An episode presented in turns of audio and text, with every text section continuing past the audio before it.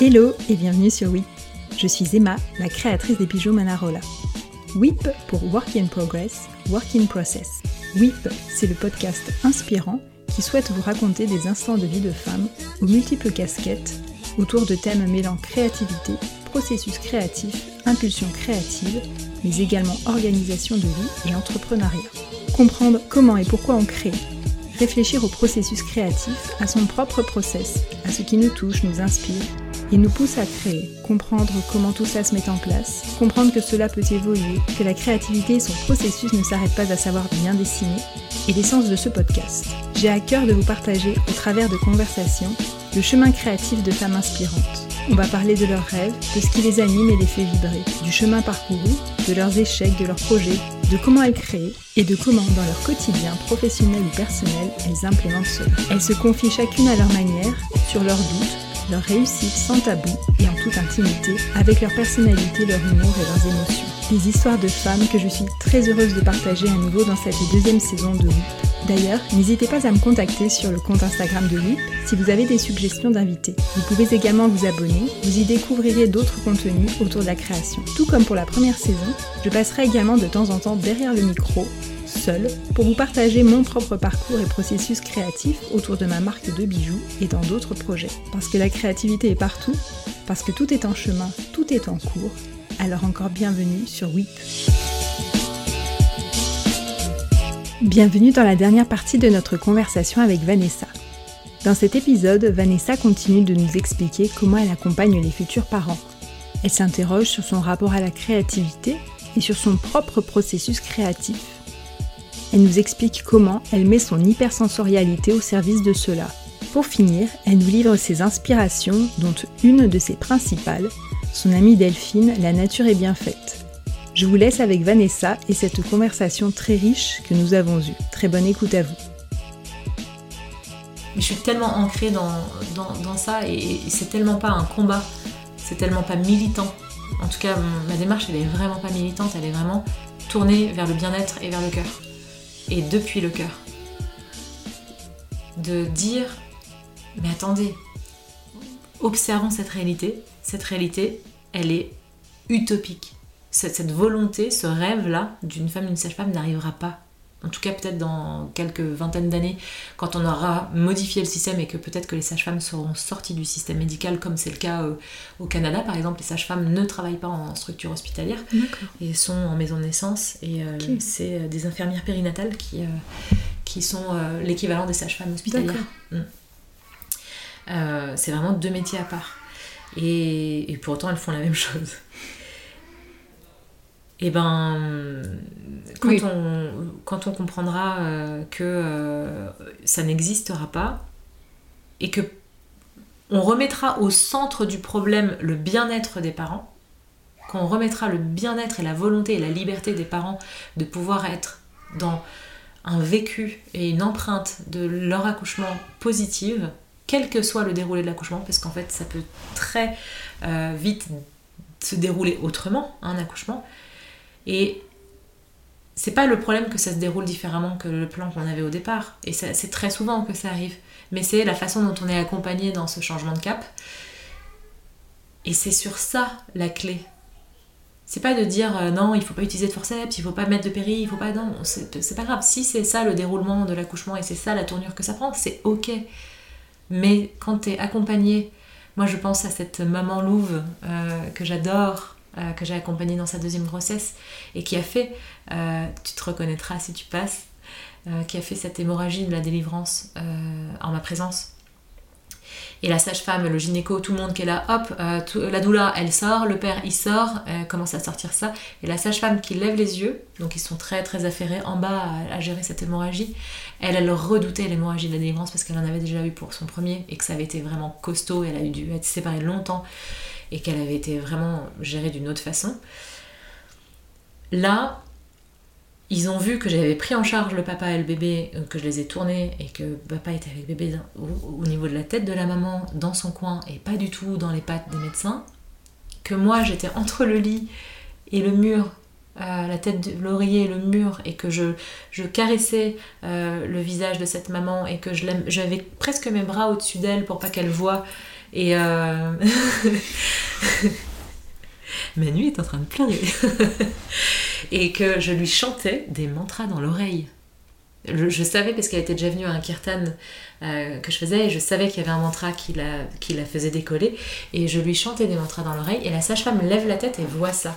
Et elle voit que elle n'a pas besoin de s'occuper euh, de la maman, parce qu'elle peut juste être à ce qu'elle fait et à gérer l'urgence de cette hémorragie à ce moment-là. Et elle, elle se dresse, j'ai des frissons en te disant ça, elle ose dire au gynéco, à l'obstétricien qui était là sur place, qui avait dit la, la doula elle sort comme ça, elle dit non la doula elle reste. Là je lève la tête, je la regarde et je replonge avec cette maman. Et, euh, et, euh, et je lui dis, et je lui parle et je lui dis et je, lui décrivais en même temps ce qui se passait, et je lui chante un mantra, et je lui dis, puis tu sais, regarde, là, tu peux imaginer qu'il y a une partie de toi qui va vers ton bébé. Imagine tes bras comme ils sont grands, ton bébé, il est dans tes bras, et il, est entoure, il entoure ton mec, et il entoure ton bébé, et il est là, et en fait, elle, elle souriait, et elle était en train de, de se faire euh, réparer par quatre personnes en bas, et moi, je m'occupais d'en haut. Et en fait, ça s'est fait dans, un, dans une sérénité, dans un silence, dans un truc incroyable. À un moment donné, il y a eu un peu d'agitation et là, je sentais qu'elle perdait un peu pied.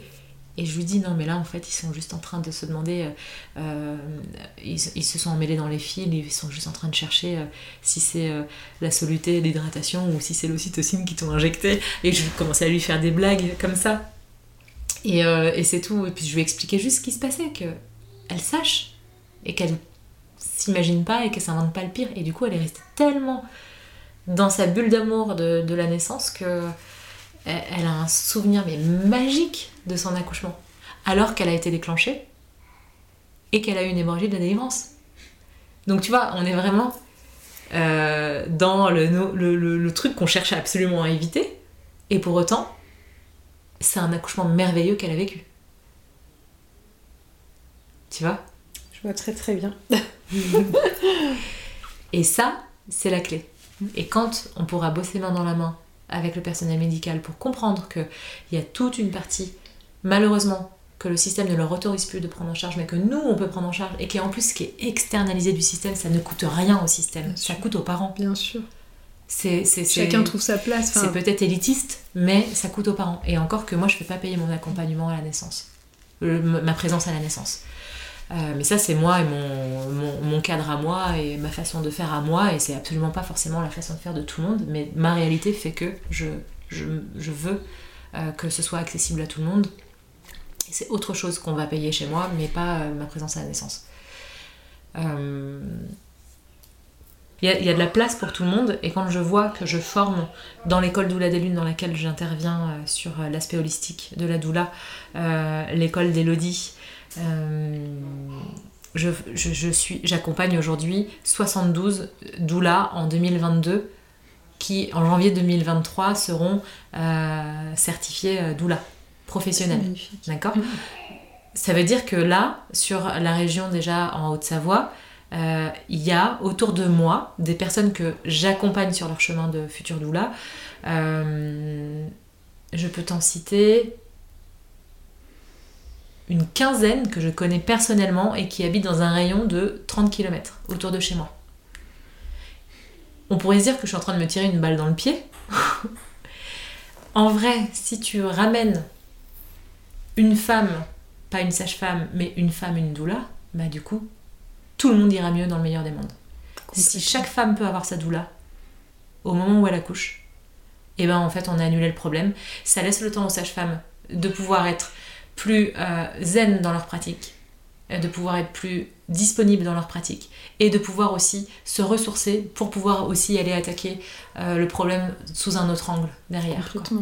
Donc s'il y a des sages-femmes parmi vous et que vous n'êtes pas en train de me détester au moment où vous m'écoutez, juste venez me voir s'il vous plaît qu'on en discute et qu'on ouvre des tables rondes autour de ça quoi ou des obstétriciens. Je sais qu'il y, y a, une ou deux euh, obstétriciennes euh, sur Annecy qui sont plutôt ouvertes à ça, qui commencent à se poser des questions et qui ont entendu parler de moi euh, en ce sens. Et je sais qu'on va être assez ouverte à la rencontre.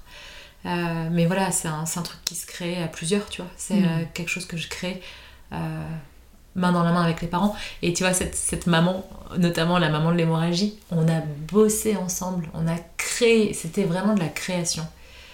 pour le coup. Puisqu'on a défini ensemble comment on allait faire pour faire en sorte que je puisse rentrer à la maternité avec elle, puisque c'était absolument pas autorisé d'avoir deux personnes en salle de naissance. Et on a travaillé au corps le gynéco, l'obstétricien, la cadre. je, suis allée la rencontrer, j'ai compris leur protocole. Qu'est-ce que je pouvais faire, pas faire. Euh, pourquoi est-ce qu'ils avaient peur des doulas? Et ça répond à ta question de tout à l'heure. Parce qu'il y a des doulas qui ont été vraiment très militantes et très qui se sont positionnées en bloc entre l'équipe médicale et les parents et qui ont donné leur avis, qui ont dit non, il faut pas faire ça, il faut faire ça. Moi, je dis pas ce qu'il faut faire. Je ne sais pas ce qu'il faut faire. Je suis juste là. C'est tout. C'est toi qui fais. Et c'est l'équipe médicale qui, diagnostique et euh, qui, euh, qui pose euh, des, prescriptions, des choses et d'autres. Et les parents qui savent ce, dont ils ont envie. Et moi, je peux juste te ramener à toi en allant chercher ce dont tu as besoin et ce dont tu as envie. Mais c'est pas moi qui sais à ta place, du tout. Et en fait, il y a des doulas qui viennent vraiment, vraiment mettre le coup pied dans la fourmilière, mais un peu trop fort, et on n'en est pas encore à ce stade-là. Là, il faut y aller en douceur. Et je. Et autant je peux être très franche, très carrée, très euh, tranchante dans mes propos, autant vraiment c'est enrobé de plein plein de miel et plein de sucre parce que c'est vraiment mon ma corde principale dans ma pratique, c'est la douceur. C'est rock'n'roll, mais c'est en douceur, tu vois. C'est enveloppant. Et moi, je veux que les parents se sentent enveloppés, et je veux que le personnel médical se sente enveloppé, et je veux mettre une bonne couche de guimauve et de barbe à papa autour de tout ça, et euh, qu'on avance, quoi. Et qu'on avance. c'est la sirène en moi qui te dit ça. la sirène licorne, ce que tu veux. en parlant de licorne, ça me fait penser aux couleurs. J'avais très envie que tu nous expliques un petit peu comment tu accompagnes, avec quels outils. Je sais que tu travailles un petit peu les pierres, tu mhm. travailles plein d'autres choses. Euh, voilà, quels outils tu utilises en fait dans ta pratique et quand tu accompagnes les. C'est marrant. Et, et comment aussi euh, tu arrives à déterminer quels outils il faut utiliser pour quelle personne finalement Parce que. Ah, bonne question, encore une fois. Euh, en tant que doula, c'est pas des outils que j'utilise. C'est vraiment une autre casquette. D'accord? En tant que doula, comme j'ai dit, je suis là pour informer, réassurer, accompagner, soutenir. Mais il se peut que pour euh, aller plus loin dans le processus euh, de, confiance et de, soutien de ma posture de doula, je puisse aller puiser dans mon autre, euh, casquette, plus énergétique, subtile et, thérapeutique euh, pour aller dénouer des nœuds, ancrer des choses. Tu vois, il y a, du travail un peu euh, en sophro, il y a du travail euh, avec les pierres, comme tu dis, puisque je me suis formée en litho. Il y a aussi la prise en compte de l'astrologie avec ma carte d'astrologue, avec ma vision, mes lunettes d'astrologue. J'arrive aussi à déterminer comment parler ou comprendre psychiquement pourquoi la personne est construite de cette façon-là pour pouvoir lui transmettre les informations de façon beaucoup plus claire et compréhensible. Je vais pas parler à quelqu'un qui a Mercure euh, en taureau de la même façon que quelqu'un qui a un Mercure en vierge. Ou un Mercure en verso comme moi. Je sais qu'un Mercure en verso, je pourrais aller clac clac clac. Je sais qu'un Mercure en vierge, il va falloir que je donne les informations de façon très structurée. Et je sais qu'un Mercure en taureau, il va falloir que je paraphrase très souvent euh, mes propos pour pouvoir donner quatre portes d'entrée différentes euh, au Mercure Taureau qui ira chercher sa porte d'entrée à lui. Et là, on rentre vraiment dans de la dentelle. Hein. Hmm. Quand je fais ça, ça veut dire aussi que j'ai accès à des infos très intimes de naissance des personnes et qu'ils sont aussi OK hmm. d'aller sur cet aspect-là. Je pose la question en début de séance, hein. je dis est-ce que c'est OK pour vous que j'utilise mes clés de compréhension en astro? Parce que l'astro, on n'est pas sur de la prédiction, on est sur de la découverte de nos potentiels, tout simplement, et de notre, notre mode d'emploi. C'est vraiment euh, hyper pragmatique. Euh, et de comprendre les besoins fondamentaux des personnes. On a tous des besoins fondamentaux qui sont beaucoup dictés par la position des planètes euh, dans notre ciel au moment de notre naissance. On est un élément vivant comme, comme du vin, comme, comme de l'herbe, comme l'eau, comme les marées, et on est assujetti aux, aux, variations énergétiques du monde qui nous entoure, quoi qu'il arrive. De la même façon que quand on a quelqu'un qui a de mauvaise humeur à côté de soi, eh ben on ressent la mauvaise humeur. on pourrait dire que cette personne est une planète. Et ben on ressent euh, le courant énergétique de, cette planète. Euh, donc du coup, je vais aller euh, dire voilà ma palette en début de séance. Et après, je vais proposer, suggérer. C'est jamais forcé, c'est jamais obligé. Mais voilà, je vais dire tiens, tu vois, on pourrait faire ça parce que. Mais j'aime bien expliquer. Comme finalement, je suis assez cartésienne puisque j'aime bien tout expliquer. Je vais expliquer pourquoi on va taper dans le gong à chaque fois que je vais donner une phrase positive. Euh, et qu'est-ce que ça va faire cellulairement? Qu'est-ce que ça va faire dans le corps, tu vois? Euh, Je vais expliquer le mécanisme de la pensée, le mécanisme du cerveau pour comprendre. Tiens, là je suis dans tel cerveau, là je suis dans tel cerveau. Et, euh, du coup, ça va vraiment être 100% adapté aux personnes que j'accompagne, mais aussi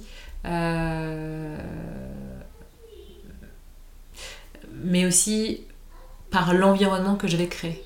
En fait, je, j'ai mis du temps, et c'est en astro que j'ai compris pourquoi j'avais cette clé-là, euh, à comprendre pourquoi je mettais tant d'importance aux petits détails euh, qui pourraient apparaître insignifiants, euh, mais pour accueillir les personnes dans des espaces où déjà l'espace est porteur en lui-même. Je comprends. Et tu vois, quand je réfléchis à ta question du processus créatif, du processus créatif, je me rends compte que c'est plus l'enveloppe que je vais mettre autour euh, de, ma pratique qui va me permettre moi de rentrer dans ma pratique. Tu sais, comme on dit, euh, dress for euh, success, c'est vraiment s'habiller pour la circonstance. Et du coup, l'environnement dans lequel je reçois, dans lequel je reçois les personnes, c'est le, la façon d'habiller hmm. ma pratique. Euh, pour que les personnes se posent tout de suite, c'est du conditionnement aussi, hein, clairement, mais positif à mon sens, pour euh, qu'elles se disent ok, je suis là. Il y a des couleurs euh, qui sont quand même très tranchées, très franches dans mon univers. On retrouve le vert clair, le vert d'eau, l'or, le bois et le bois clair, brut, et le rose poudré tu me comme tout le monde. Non, je suis pas dans le terracotta. Il y a beaucoup de gens dans le terracotta. Euh, mais voilà, j'aime vraiment ces variations de couleurs, euh, le, brun aussi, euh, le, fauve, tu vois, ces couleurs-là. ça, ça me plaît. Et je trouve que ça vient vraiment nourrir quelque chose à l'intérieur. Et alors c'est drôle parce que c'était très naturel. Moi, mes couleurs vraiment d'amour, c'est le rose, le vert et l'or et le blanc, qui vient lier le tout. Et en fait, quand on parle du chakra du cœur, le chakra, tu sais, chaque chakra va résonner, euh, va, va, rentrer en vibration avec une couleur, va pouvoir euh, être vraiment stimulé par une couleur. Et le chakra du cœur, il est stimulé par ces trois couleurs le rose, le vert et l'or. Donc, ça vient vraiment de façon complètement euh, inconsciente, me me connecter pleinement à mon, à mon point de départ qui est d'essayer de vraiment trouver la source dans mon cœur, dans l'espace du cœur, dans la zone du cœur.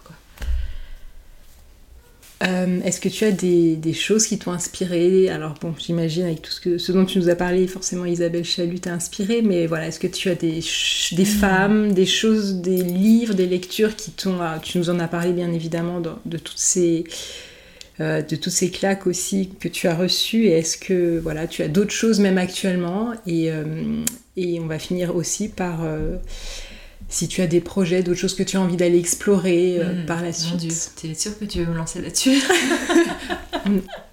Les personnes qui m'inspirent, alors en ce moment, je suis très inspirée par une de mes meilleures amies, Delphine. la nature est bien faite, elle est connue sous ce nom-là on explore des choses et Delphine, elle est en train de se former comme, euh, comme gardienne de la créativité. Ce serait quelqu'un qui serait intéressant que tu rencontres aussi. T'es pas la première à m'en parler, je pense que je vais rentrer en contact avec elle. Ouais. Euh, oh là là, mais alors là, euh, tu vois, moi je parle pendant 8, ans, elle, ça va être pareil. Hein Déjà, on est poissons toutes les deux, donc on a un monde onirique assez fort. Et, et on a une, la même lune toutes les deux, donc on a les mêmes besoins. C'est rigolo, on se retrouve sur beaucoup, beaucoup de choses. Et hum, on a exploré ensemble lors d'un cercle de femmes récemment euh, le processus créatif. Vraiment, le mot c'était ça, c'est c'est quoi mon processus créatif? Quand on déconditionne et qu'on enlève l'obligation de résultat, l'obligation de faire du beau, mais qu'on va dans le mouvement, dans la trace, dans toutes ces choses-là. Donc elle, elle étudie ça et elle va plonger presque dans l'anthropologie avec, les, avec les courants d'André Stern et de son père, qui sont vraiment des gardiens de la créativité aussi, dans l'anthropologie de la créativité. Et moi qui suis dans l'anthropologie du, processus créatif de la vie, tu vois, de c'est quoi la carte mère de la, de la pérennité de l'espèce, on s'est retrouvés dans un cercle de femmes où on a voulu aller recontacter euh, l'enfant spontané à l'intérieur, celui qu'on bride vite par un euh, c'est bien ce que tu fais, euh, ou c'est pas joli, ou ça ressemble pas du tout à ce que tu as dit que ça devait être. Voilà, avec des petits mots qui sont pas du tout méchants, mais qui sont qui brident complètement le processus créatif des enfants, en tout cas l'élan spontané de la joie créative, elle, elle vient reconnecter à ça. Et Delphine, c'est une fée. Euh, c'est une fée de la joie de la création. Moi, j'ai été très longtemps bloquée dans ce processus-là. C'est-à-dire que on me dit créer, je fige. Parce que j'ai cru que créer, c'était des attentes, des choses qu'il fallait que je mette dans la matière quelque chose. Et j'ai mis du temps à déconstruire cette idée que bah en fait, même quand je euh, choisis avec soin les tasses qui vont accompagner ma tisane et que je choisis avec soin la tisane et le pot, le contenant de ma tisane pour que ce soit mes petites fioles de sorcière, je suis dans un processus créatif. Il m'a fallu beaucoup beaucoup de temps pour comprendre ça, que le choix de la matière de rideau, elle n'est pas anodine. Le choix de mon tapis, il n'est pas juste parce que j'ai trouvé ce tapis beau. Il y a tout qui va en lien les uns avec les autres. Et ça, c'est mon processus créatif, tu vois. Et c'est euh, vraiment, je me mets au centre et je vois et j'observe. Et en fait, tu vois, mon hypersensorialité, c'est le point de départ de tout ça. Il faut qu'il y ait une odeur, il faut qu'il y ait une saveur, il faut qu'il y ait un, son, un bruit, un croquant. Ma voix, la façon dont je vais parler aussi, va, va accompagner la musique. Je vais toujours être hyper attentive à tous ces petits détails-là. Les matières, les matières, mais c'est tellement important pour moi. Euh, et tu vois, je suis en train de faire un lien maintenant en direct avec toi. Quand j'étais directrice de Sriad, c'est là, je crois, où j'avais un champ d'action possible de la façon dont je pouvais aimer les touristes qui venaient me voir et qui, me, venaient dépenser 200 euros par nuit euh, pour une nuit de luxe dans le Riad. C'était tellement important pour moi que il y a un, plein de petits détails qui sont peut-être invisibles à l'œil nu comme ça, mais c'est la somme de tous ces petits détails-là qui font que tu te sens accueilli. Et on accueille ces gens avec une petite pâtisserie, un thé, de cette façon-là, pendant qu'il y a quelqu'un. Et puis, les, euh, employés du Riad, je voulais qu'ils soient habillés d'une certaine façon pour pas pour qu'ils soient dans une, uniformité, mais qu'il y ait une élégance euh, tu vois, et, de la délicatesse. Et je leur ai appris à mettre de la délicatesse dans leurs gestes, juste pour que ce soit plus enveloppant, enrobant, euh, qu'il y a des choses à dire des choses à pas dire, pas pour être dans, pas pour border et pour brimer dans euh, je ne veux pas et je veux que tu contrôles ce que tu dis, mais plus de c'est élégant, en fait, l'élégance, la délicatesse, ça fait, ça fait partie vraiment de, ce que je vais chercher moi dans l'hypersensorialité. Et, euh, et tu vois, quelqu'un qui cogne les placards quand il cuisine ou des trucs et tout, ça me rend hystérique. Parce que je trouve pas ça élégant. Et du coup, tu vois, tu me demandais pourquoi tu as la phobie des bruits de bouche hors micro tout à l'heure. Et je crois que c'est ça en fait, parce que ça vient euh, abîmer mon besoin d'élégance. Euh, qui est vraiment très très très fort. Et pourtant, je suis vraiment pas élégante dans ma façon d'être ou de m'habiller. Enfin, je suis toujours habillée One Again Abyss to Fly, tu vois. Mais, mais je crois que c'est plus une question d'attitude et c'est de, de sensation que de juste euh, un habit ou, une enveloppe, quoi. Et euh, dans ça, dans le processus et dans, dans le dans, ce, cette conscientisation de, de, c'est quoi créer, tu vois. Et c'est parce que moi j'ai discuté de, des formations de Delphine avec elle que je me suis rendu compte que finalement, où est-ce que je crée dans ma vie? C'était là. Et que euh, c'est pas parce que je suis pas euh, peintre ou dessinatrice ou euh, céramiste ou je sais pas, hein, quelque chose de très dans la matière, que pour autant je suis pas créative. Et surtout, elle, elle déconstruit tellement l'attente du beau pour être dans l'expression libre du mouvement, du mouvement intérieur en fait de l'élan, de la joie et de la créativité, que du coup ça m'a reconnecté à pourquoi j'avais choisi l'option art plastique en littéraire quand, euh, quand j'étais en première. Euh, en seconde même, parce que j'avais fait une seconde art plastique. Et que c'était le seul espace où je me sentais bien. C'était le seul espace à l'école où je me sentais bien, notamment en seconde 15 avec le, docteur. Le prof, euh, il s'appelait Monsieur Fouché. Extraordinaire cette personne qui nous emmenait euh, le week-end dans des galeries dans le Marais à Paris. comme ça, il disait Moi je vais aller me balader, si vous voulez me rejoindre, je serai à telle galerie et je vous expliquerai des choses. Et pendant le week-end, on allait le rejoindre, on prenait le train et on allait le rejoindre et on, il nous expliquait des trucs sans, aucune, sans aucun cadre de sortie scolaire, de trucs, vraiment complètement hors cadre. J'imagine que ce serait complètement impossible de faire des choses comme ça aujourd'hui. Et on allait visiter les galeries d'art contemporain, d'art, de, de, différentes expositions. On allait au MoMA, euh, au MoMA, à Beaubourg, MoMA c'est New York. Euh, et je me souviendrai toujours de cet artiste que j'ai rencontré grâce à lui, qui s'appelle Hans Klein, qui est exposé au MoMA pour le coup, euh, et qui projette des énormes coups de pinceau noir, de peinture noire avec des larges pinceaux sur des maxi toiles qui font peut-être 4 mètres par 3, tu vois. Et évidemment, euh, j'avais un copain de ma classe qui était là, ouais, non mais ça, c'est trop facile à faire, moi aussi je le fais. Et je me suis reconnectée à ce moment il n'y a pas très longtemps parce que je reparlais de ça, euh, je sais plus avec qui. Si je sais avec qui. Et je, je, reconnectais à ça, ce moment où je me mettais à pleurer devant cette toile parce que je sentais son émotion. Je sentais pourquoi. J'imaginais dans la journée qui venait de passer avant de rentrer dans son processus créatif. Euh, j'imaginais la musique qu'il écoutait au moment où il peignait. Euh, s'il buvait quelque chose ou pas. Et tu vois, j'avais des sensations comme une gorgée de whisky, euh, une musique dark, un environnement rouge. et j'imaginais vraiment, à travers mes cinq sens, comment est-ce que lui a posé son coup de pinceau. Et je ressentais toute la vibration de son émotion à travers son coup de pinceau. Et c'était bouleversant de ressentir ça.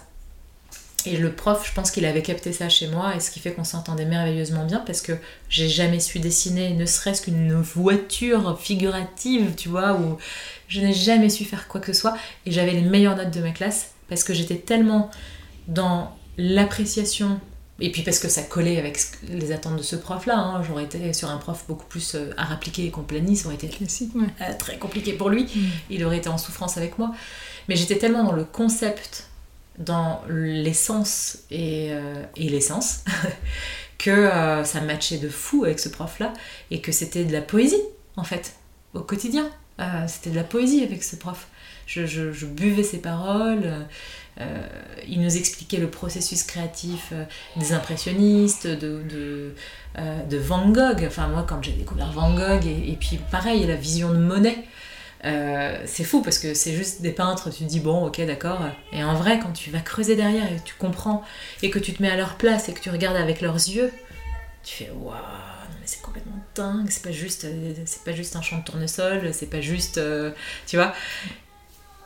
C'est pas juste la cathédrale de je sais plus si c'était la cathédrale de Chartres ou de Reims qui, qui, peignait là tous les matins avec une lumière différente à la même heure et que c'était 15 euh, images différentes. Ouais exactement. Et euh, ça m'a vachement touchée. Après il y avait l'artiste Toffoli moi que j'ai adoré qui était moins connu. Adoré avec des aplats de couleurs et qui donnaient des formes et enfin vraiment fou Klein la rencontre de Klein alors on te dira, bah ouais, facile, euh, tu mets. Euh, du bleu. Tu mets du bleu. oui, mais pourquoi? Pourquoi ce bleu? Pourquoi ça? Et puis, voilà, tout ça, ça a été incroyable au point où il y avait une. une, il y a une, une pièce de théâtre d'ailleurs qui parle de ça, qui s'appelle Art, je crois. Ça me dit rien. Qui a été, je crois, une des jouées euh, les plus jouées. Je sais pas si c'est Boeing Boeing ou Art. Okay. Je sais plus laquelle. Où en gros, c'est des personnes qui doivent garder le monochrome blanc. Ah, mais ils ont fait un film aussi, c'était un de mes films préférés. Attends, et attends, ils s'amusent bourrés à dessiner des trucs dessus et puis ils repeignent en blanc. Ah non, alors c'est pas ça, parce que ça me fait penser à un autre film euh, avec. euh, mais je sais plus, Muséo, Musée Bas, bref. Ouais. Non, non, mais ok, alors je, bah, je, je chercherai, ça a qui ont m'intéresse. besoin de voir euh, quelque chose sur cette toile, ils se sont imaginé des choses et que finalement ils ont recouvert la toile de blanc. L'autre récupère sa toile blanche pensant qu'elle est intacte. Et en fait, du coup, chacun y voit ce qu'il a besoin d'y voir, quoi. Hyper intéressant. C'est génial. Mm. C'est génial. Donc, euh, ouais. Voilà. Voilà, euh, voilà euh, la, la personne vraiment euh, qui est au premier plan dans ma vie aujourd'hui, c'est Delphine. Pour, pour cette source d'inspiration infinie et cette expérience, parce que Delphine, elle expérimente comme moi, elle adore ça. Et du coup, on expérimente et on est allé aussi vers la notion de mouvement. Parce qu'en fait, on a fait un exercice ensemble où on s'est mise à écouter de la musique au casque, fermer les yeux, avoir une palette de médiums en face de nous et de supports, et de dessiner, de pas de dessiner, mais de tracer Mhm. notre ressenti du mouvement en fonction des notes de musique qu'on entend. Et en fait, moi j'ai un truc, je suis, je suis plutôt en profil auditif et kinesthésique. Mm. Euh, dans ma façon de percevoir le monde, je l'entends, je l'entends avant de le voir. Ah, Euh, je le ressens et je l'entends, et après je le vois. Quand j'écoute de la musique, tu vois, hier je faisais une story là où je partais euh, sur mon Beethoven dans la voiture et tout. Et en fait, quand j'entends, j'entends toutes les couches d'instruments. J'entends toutes les mélodies, j'entends tel instrument qui arrive à tel moment, sur tel truc. Et en fait, il y a une architecture en fait qui se dé- dessine devant moi. Et ça, quand tu le mets euh, en mouvement avec euh, des, des, des objets traceurs au bout de tes mains, ça fait des choses assez incroyables. Donc tu vis l'émotion du toucher, du, de la danse, de l'endroit où ça t'emmène, de, de la dentelle musicale qu'on peut écouter. Moi, ce que j'adore, c'est Yann Tiersen, parce que Yann Tiersen, c'est des symphonies à chaque fois, de- et des couches d'instruments. euh. Après, je suis pas musicienne pour un sou. hein. C'est un grand, grand euh, drame dans ma vie. J'aimerais pouvoir euh, faire de la musique, mais euh, je- j'entends la musique. c'est déjà pas mal. Mais voilà, et je peux vivre des orgasmes juste à écouter de la musique, quoi. Ou à regarder une, une toile de Hans Klein. de Franz Klein ou Hans Klein, j'ai perdu son prénom. Mais voilà. Trop bien.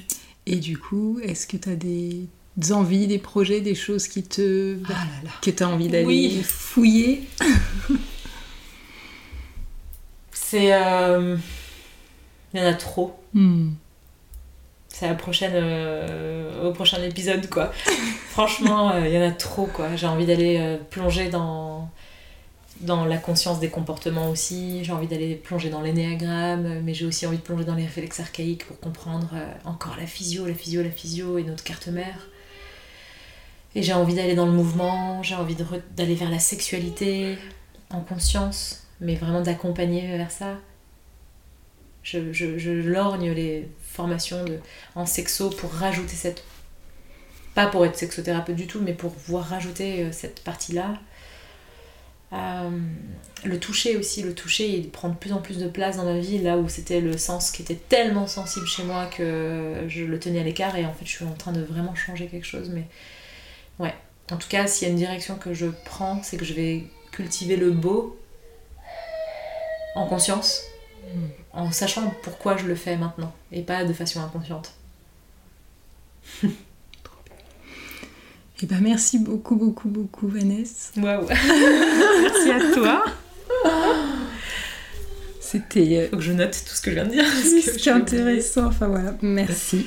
C'était euh, hyper fort et voilà. Je suis honorée. Merci beaucoup, Emmanuel. J'espère que ce dernier épisode en compagnie de Vanessa vous aura plu. N'hésitez pas à me laisser une note et un commentaire sur votre plateforme d'écoute si ce podcast vous plaît. Parlez-en à vos amis, abonnez-vous au compte Instagram de WIP et partagez les épisodes sur vos réseaux. Cela m'aidera énormément à faire connaître le podcast et à le faire grandir. Je vous donne rendez-vous dimanche prochain avec une nouvelle conversation en compagnie de mes nouvelles invitées. En attendant, n'oubliez pas que la créativité est partout.